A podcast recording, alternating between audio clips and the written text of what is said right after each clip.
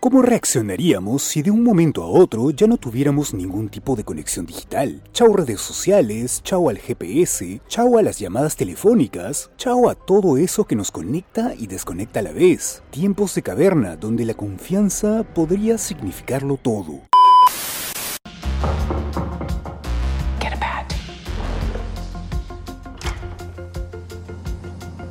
I'm so sorry to bother you, but this is our house. This is your house.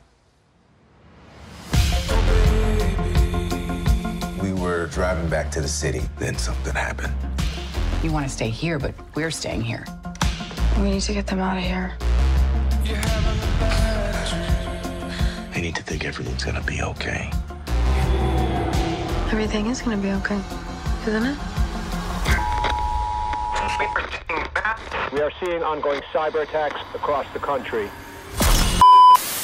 Basado en la exitosa novela Leave the World Behind de Ruman Alam, Dejar el mundo atrás rompe con los convencionalismos apocalípticos donde la amenaza suele permanecer fuera del campo visual del espectador, al enfocarse en las tensiones humanas ante la catástrofe inminente. La narrativa se desenvuelve como un intrigante juego de confianza y desconfianza, llevando al espectador a cuestionar la verdadera identidad del intruso y a indagar en los secretos que yacen en la oscuridad. Este enfoque no solo proporciona giro refrescante al género, sino que también profundiza en la psicología de los personajes, explorando cómo enfrentan el desconcierto y la amenaza directa a su humanidad en medio del caos. Los miedos, la paranoia y las confabulaciones forman parte del universo de Sam Smale, quien en este caso transpuso la novela de Ruman Alam para narrar una historia apocalíptica en la que por momentos se calza el traje existencialista de M. Night Shyamalan para ofrecer una visión desencantada y perturbadora sobre el rumbo en muchos sentidos autodestructivo que está eligiendo la sociedad contemporánea.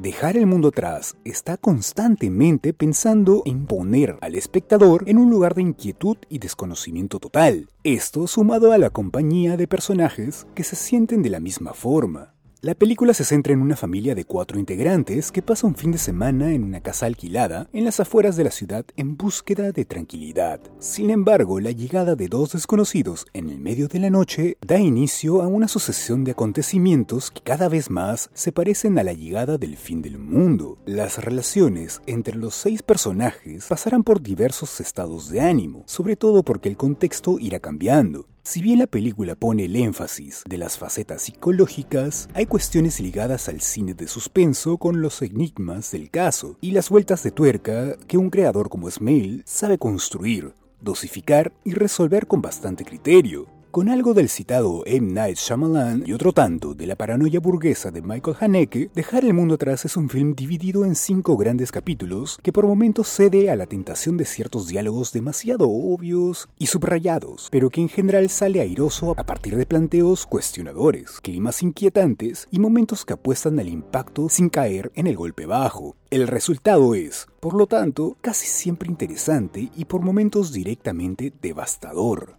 Espera, ¿todavía me sigues? De paso, también métele 5 estrellas al podcast. Sigo. En su segundo largometraje como realizador, Sam Smale nos sumerge nuevamente en un mundo hostil y sumamente peligroso. Lo hace por medio de su obsesión con lo digital, las conspiraciones y los mandatos de poder. Un elenco plagado de estrellas que suman al verdadero gancho que resulta ser la historia. Una contemporánea mirada a la desconfianza como motor de la sociedad.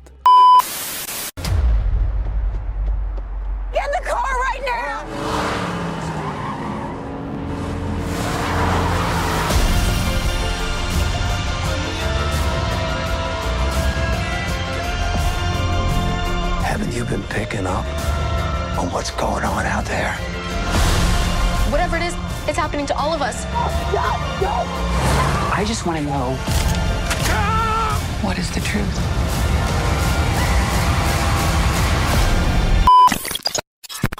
Este podcast es una producción de Vibes, Sound Design House.